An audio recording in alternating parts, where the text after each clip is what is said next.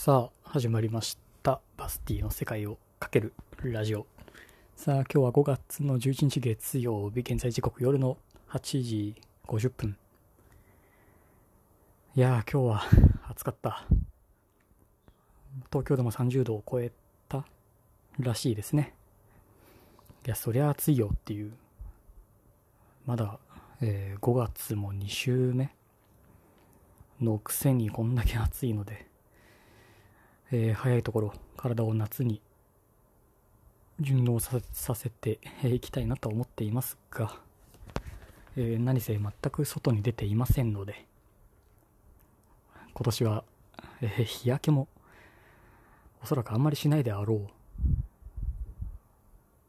夏にどれだけ外に出るか次第ではありますがといった感じです。さて何やらコロナウイルスも収束の雰囲気が、まあ、漂い出している、えー最近ではございますが、えー、何の話をしようかな。そうだ、あの、オリンピックが、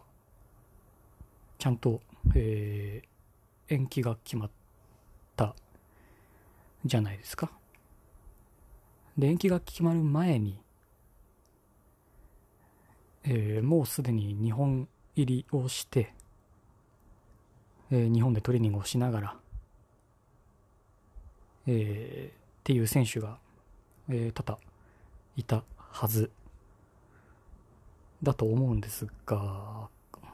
選手たちはどうなったんですかね。大丈夫だったのかな。帰れたのかな。っていうか帰ったのかな。そう、確かそんなニュースを、本当に日本に帰ってきてすぐの時に、えー確か見てて、でどうせ、あのー自国に帰っても、え2週間の隔離とかで結局その、で、ああいうアスリートだと、え1日休むと戻すのに3日かかるとかってまああるじゃないですか。2週間も休んでしまうと戻すのに、えーまあ、何ヶ月もかかると。だからもう日本にいざるを得ないんだっていうようなまあ話を見て聞いて、ね、早いとこまあ中止にするなら中止にするっていう連絡をしてあげたいなと思っていたんですがそういえばあれからどうなったのか全く報じられなくなってしまったせいで。全然知らないですね。まあ日本のスポーツも随分。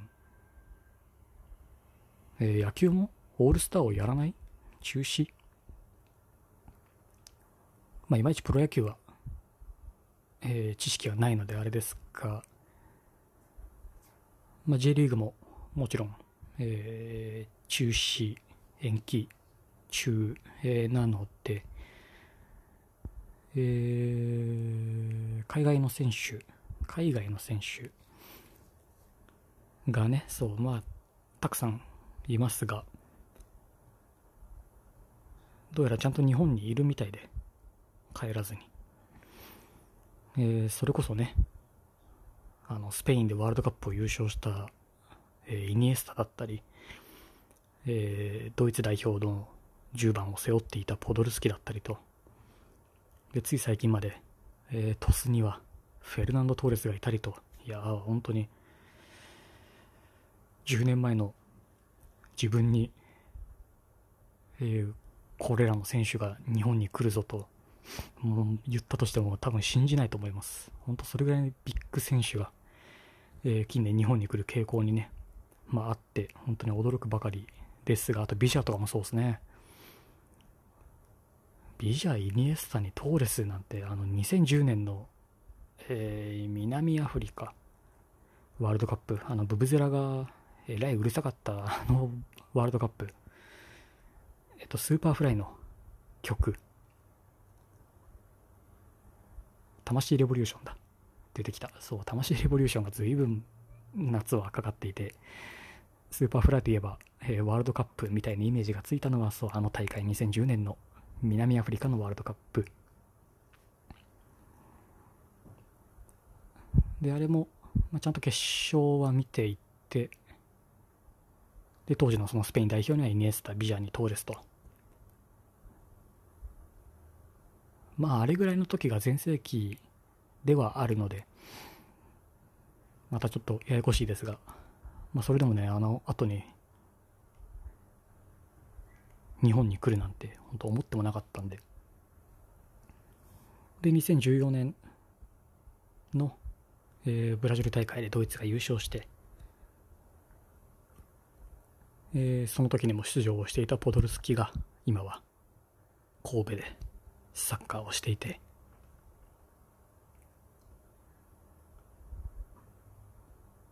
まあ、やっぱ日本っていう国自体、まあ、住みやすいってのもあってっていうことみたいですね。であの家族もろとも、えー、こっちに来てしまうのでもちろん、えー、サッカーの環境だけじゃなくてそういう住みやすさなんかも随分重要に、えー、なってくるみたいです。まあ住みやすさで言ったらかなりなもんですよね、まあ、治安しかりご飯しかり。まあ強いて言うならちょっと多分英語が通じないのはしんどいだろうなとは、まあ、思ったりなんかもしますけど。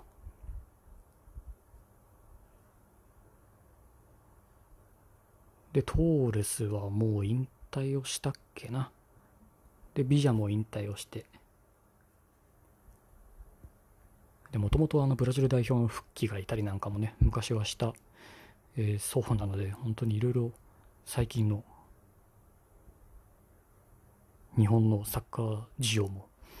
随分レベルが上がってきていてまだまだこれからね今が真っ盛りの選手なんかも来るとまた少し面白いんですけどさすがに、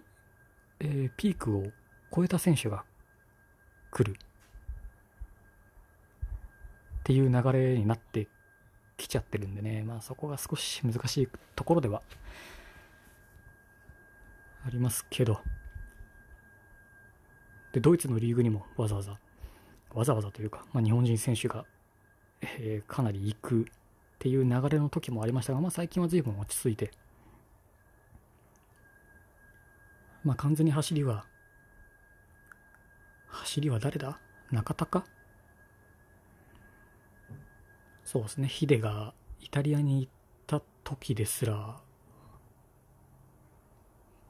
本当にすごいなと思ったんですけど、今や、海外で頑張ってるサッカー選手かなりたくさんいますもんね。本当にすごい。海外、現地で働くっていうか、もう仕事をするみたいなもの、本当にすごいですよね。えー、たまにコンビニとかでも、えー、外国人の人が店員をやってたりなんかもたまに見かけたりもしますけど、本当にすごい。語学語学の壁もあるだろうし。で、その中でも日本語なんて日本でしか使えない言葉なのに、わざわざ覚えてって。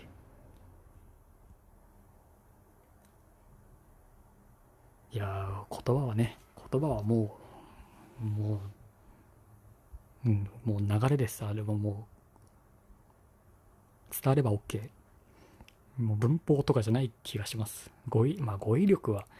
多少なりとも大事ではありますけど、それをまたこう仕事というとなかなか求められるレベルがね、かなり高くなってくるような、そう、だから別にワーキングホリデーでワーキングしてないですもんね。ほぼホリデー。ほぼっていうかもう100%ホリデーだったかな。やっぱりワーホリだと、うん、地元のカフェとか、えー、いわゆるジャパレス日本食料理屋、えー、とかで働くのが、えーまあ、スタンダードらしいんですが自分は一切そんなこともせず100%ホリデーを過ごしきって、えー、ビザも残すところ2週間残しぐらいで帰ってきてしっかりビザも使い切ってまあ、帰ってきた感じなんで。まあ、そのためにね、働いてたみたいなところもああるんで、ダメですね。あの、働いてるお金は、これ、いつ、いつ使うんだろうって一回思ってしまうともうダメですね。やりがいも減ったくれもないですもんね、そうなってくると。それでまあ自分は海外に出てしまった口なので、まあ、完全に言って正解だったと思います。って感じですか、今日は。すごい、ほとんどサッカーの話だな。やっぱり向こうのチャンネルをちゃんと動かそうかな。うん。多分。気分が乗れば。はい。えー、意見、感想はカタカナでセカラジ、ハッシュタグセカラジをつけてつぶやくか、リプランまたはボイスメッセージでお待ちしてますんで、ぜひよろしくお願いいたします。それでは、また次回。またね。